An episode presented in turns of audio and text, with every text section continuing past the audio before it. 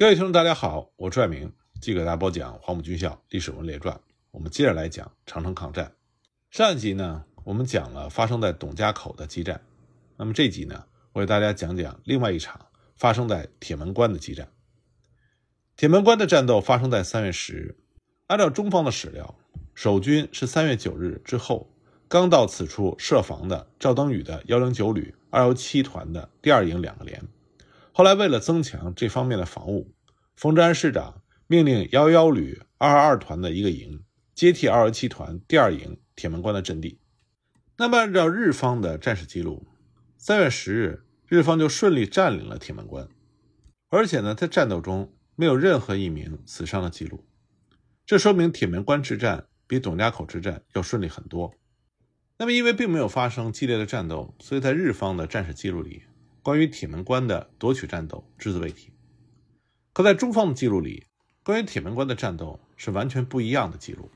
像二十九军张维藩在给南京三月十日的电报里写道：“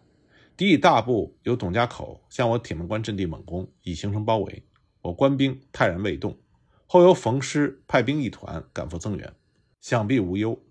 那么这封电报的发出时间是在三月十日下午四点，而日方的记录呢？在下午五点，日军就占领了铁门关。那么，冯治安师的战斗报告是这么写的：我防守铁门关之二二二团张子沟营，因上午九时有步炮兵约千余人向其进犯，激战数小时，该营以兵力薄弱，深恐铁门关有失，因此报告请求增援。当由该师敕令同旅二二六团进驻张家店、范家沟一带进行策应，并派出一部。增加铁门关向敌反攻，敌不知，纷纷退去。由此可见呢，在中方的战史资料里所记录的铁门关之战，结果都是日军进攻铁门关没有得逞，在夜里退去的这样一个战果。但是冯治安师的战斗报告，它的内容是非常晦涩的，因为他说二二六团指定到达的位置是关内第二线的张家店、范家沟一带。那么之后提到的二二六团击退日军的进攻。到底是第二线的防御战呢，还是在铁门关的防御战？如果是第二线的防御战，那么日军如果退却的话，也是在夜间从范家峪一带退回铁门关长城一线。但是呢，也可以从这个战斗报告理解为铁门关并没有实现，防御战是在铁门关打响的。另外，之后三月十一日夜，大刀队喜峰口夜袭的东路部队也被描述为是从铁门关出发的。因此呢。从国军这边的记录来看，铁门关至少在三月十二日之前一直在二十九军冯治安师的控制之下。那么，由于原始的记录记录的不清楚，所以之后还原整个战斗过程的各方的战史记录也是莫衷一是，相互矛盾。那么日方记录这边呢，它前后的逻辑是比较合理的。三月十日下午五时，铁门关陷落，那么混成十四旅团就控制了董家口经铁门关至喜峰口的长城一线。然后呢，米山先遣队就占据长城的主要关门，向冷口方面进行警戒。同时，三月十一日，也有米山部队向着范家峪方向进行反攻的国军部队进行战斗的记录。而按照日方的记录，为了击退反攻的国军，当时米山大队第六中队在占据铁门关东南高地的小队的掩护之下，在下午二时从老家店出发，和二十九军二十六团的约三百名国军。在铁门关以西是关内的高地进行了对战，战斗进行到下午四时，接到大队的命令，才停止了攻击，退回到铁门关长城一线。所以，经过双方的史料记录的比对，基本可以判定，铁门关一线的长城阵地在三月十日就已经失守了。十一日，冯治安师的防御阵地已经从长城一线后退到了关内的第二线，也就是范家峪老婆山阵地。冯治安二二六团的所谓铁门关攻击战斗，不是发生在十日的午后，而是十一日的午后，是想通过逆袭夺回已经失去的铁门关。不过被日军的守军击退，而日军乘胜追击，在关口以内范家峪一带的第二线国军防御阵地，双方发生了激战。那么双方史料记载不同的是，日方这边说日军是奉大队的命令撤回了铁门关，而国军的记录呢？是日军被击退，那么三月十一日在范家峪一带发生激战，这是双方都承认的事实。那么这里就出现了一个问题：如果日方的记录是正确的，那么三月十一日夜里，二十九军大刀队所谓的东路部队出铁门关袭击白台的日军的记录，应该如何解释呢？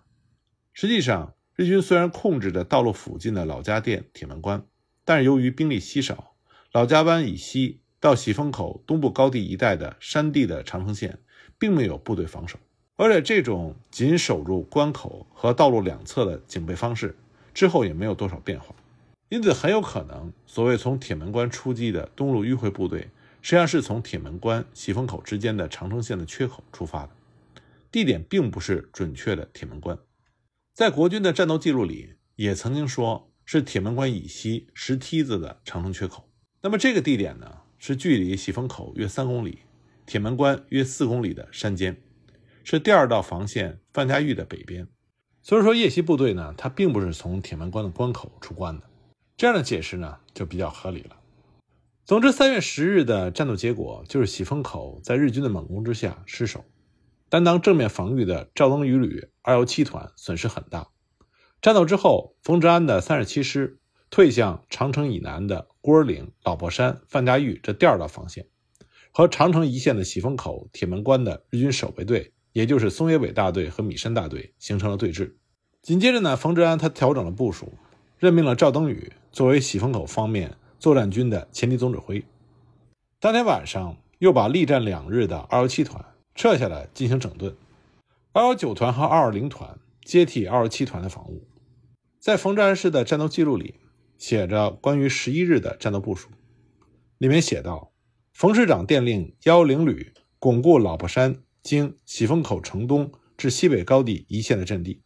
并相机驱逐喜峰口长城之敌。又命令三十八师幺三旅二十四团归赵旅长指挥。同时，为了巩固第二线阵地。并以集结兵力、随时增援的目的，复令三十八师幺二旅欠一个团进驻洒河桥附近。虽然在这段战斗记录里不见任何喜峰口和铁门关失守的表示，但是从十一日的部署中，已经可以完全看出，冯治安师已经退守到第二道防线。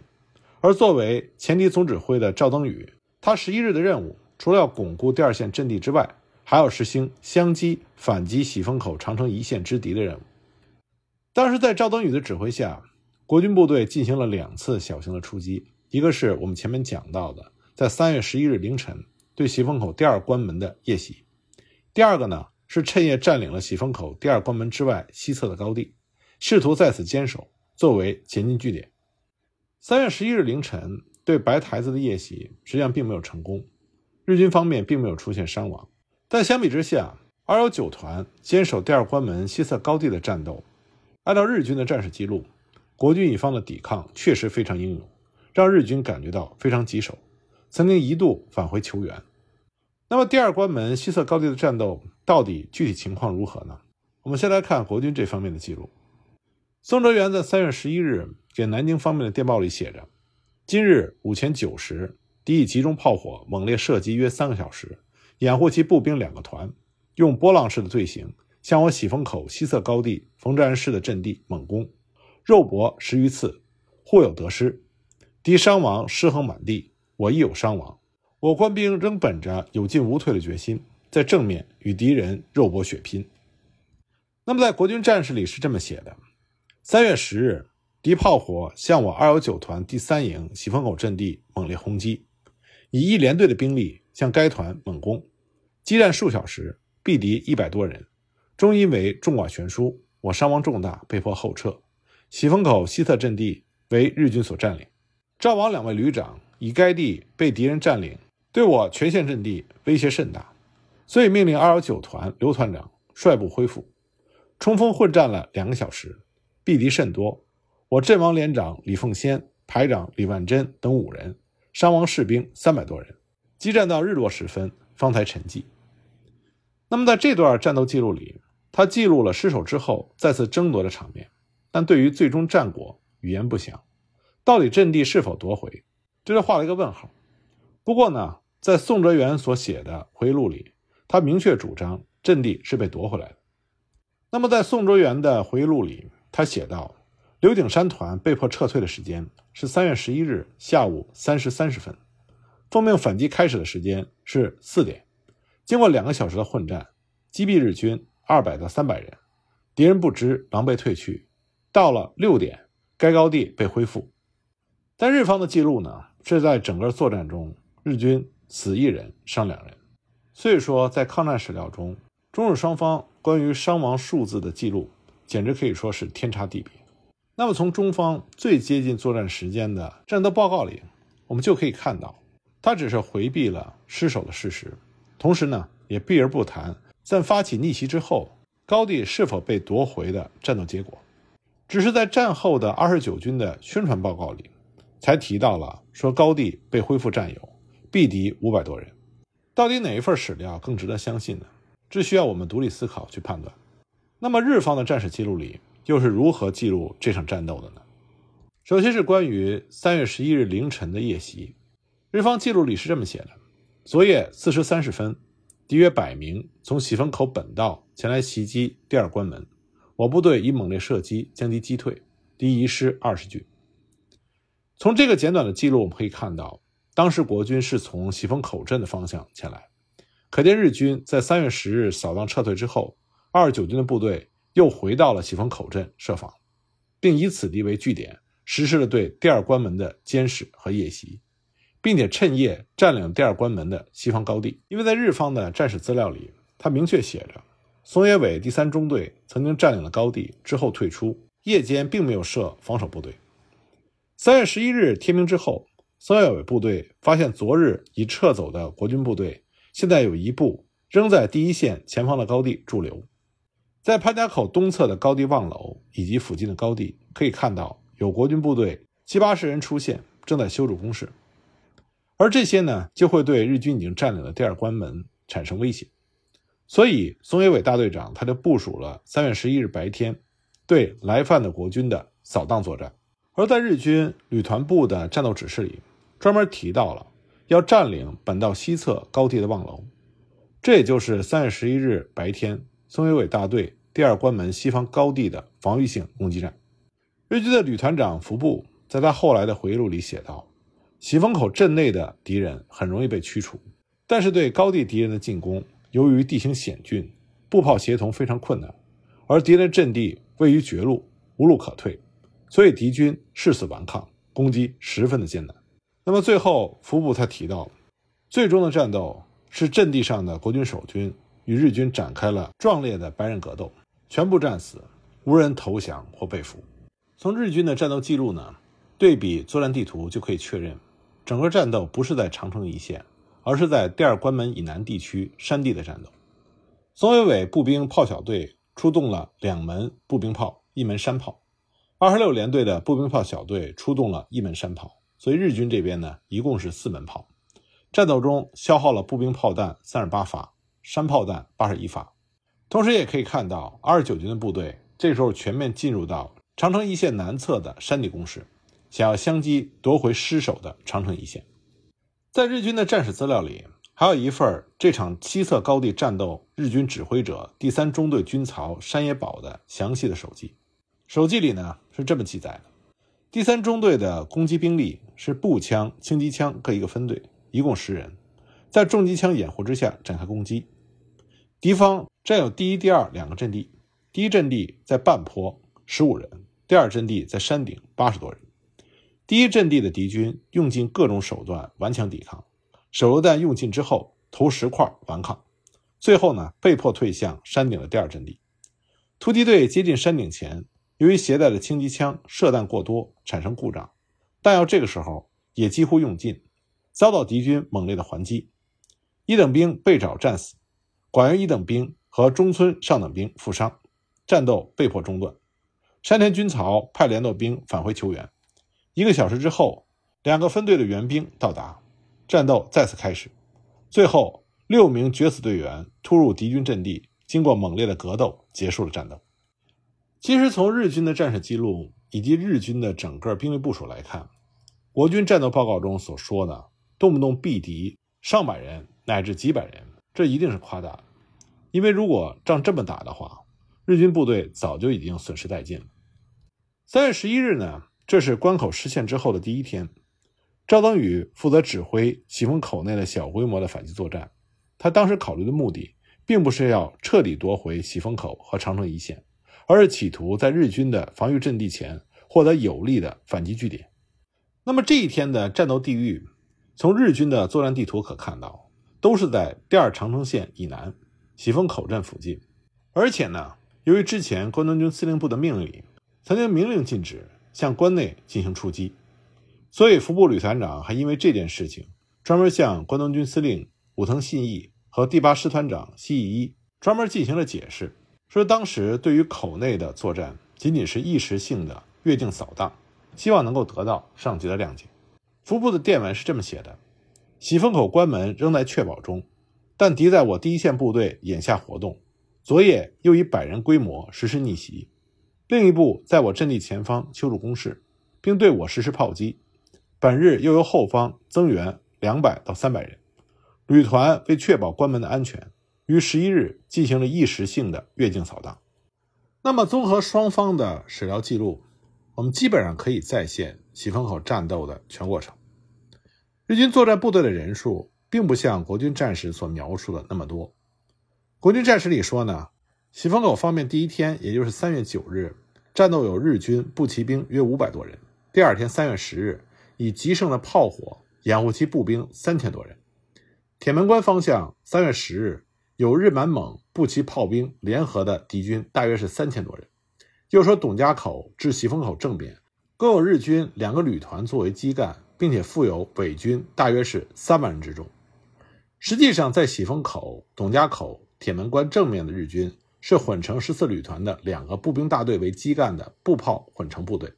其中担任整个喜峰口正面攻击的是松野尾先遣队。是以步兵二十七联队第一大队作为基干的混成部队，人员最多的时候是八百二十八人。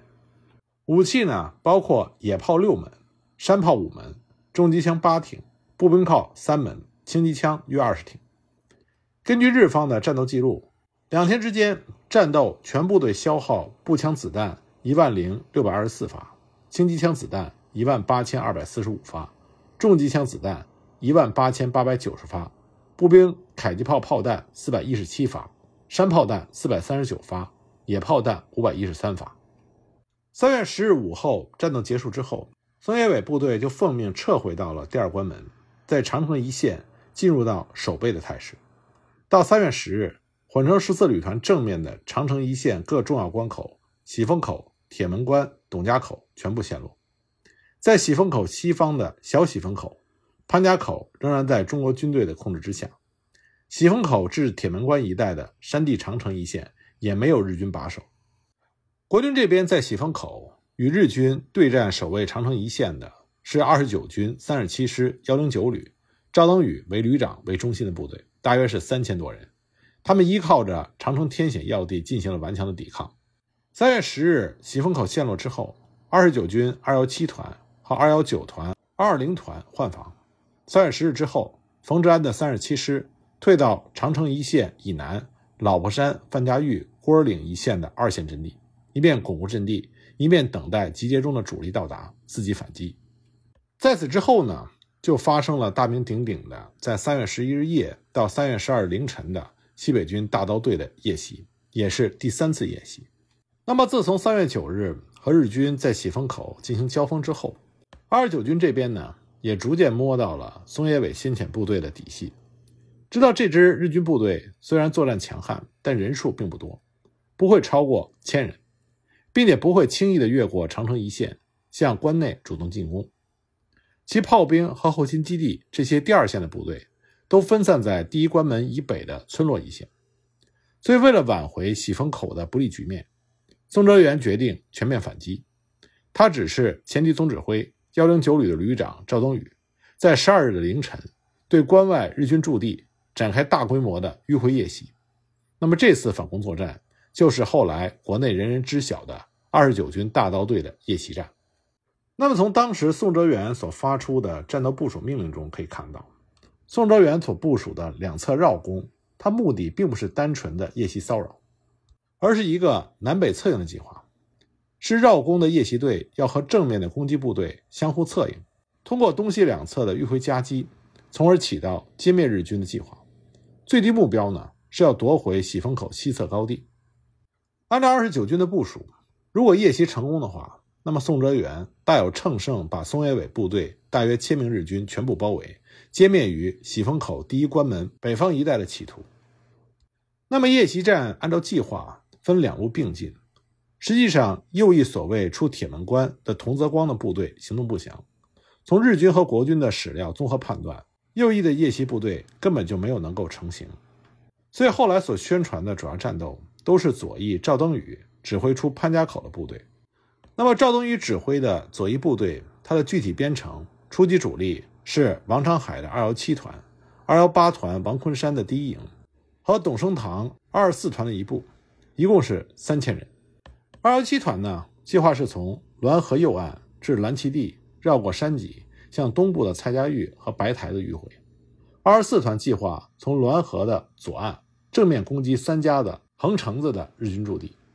那么此后有关大刀队夜袭的多种记录呢，都是以当天赵登禹旅长所发布的命令作为史料根据的。但这只是作战计划，并不是实际的作战过程。按照赵登禹的作战命令，当时左翼呢？有三股部队出征，第一支呢是二十七团副手枪第一、第二连以及王昆山的营，在当天晚上二十三时由潘家口出发，沿着滦河右岸经蓝旗地向东迂回，袭击蔡家峪、白台子日军炮兵阵地。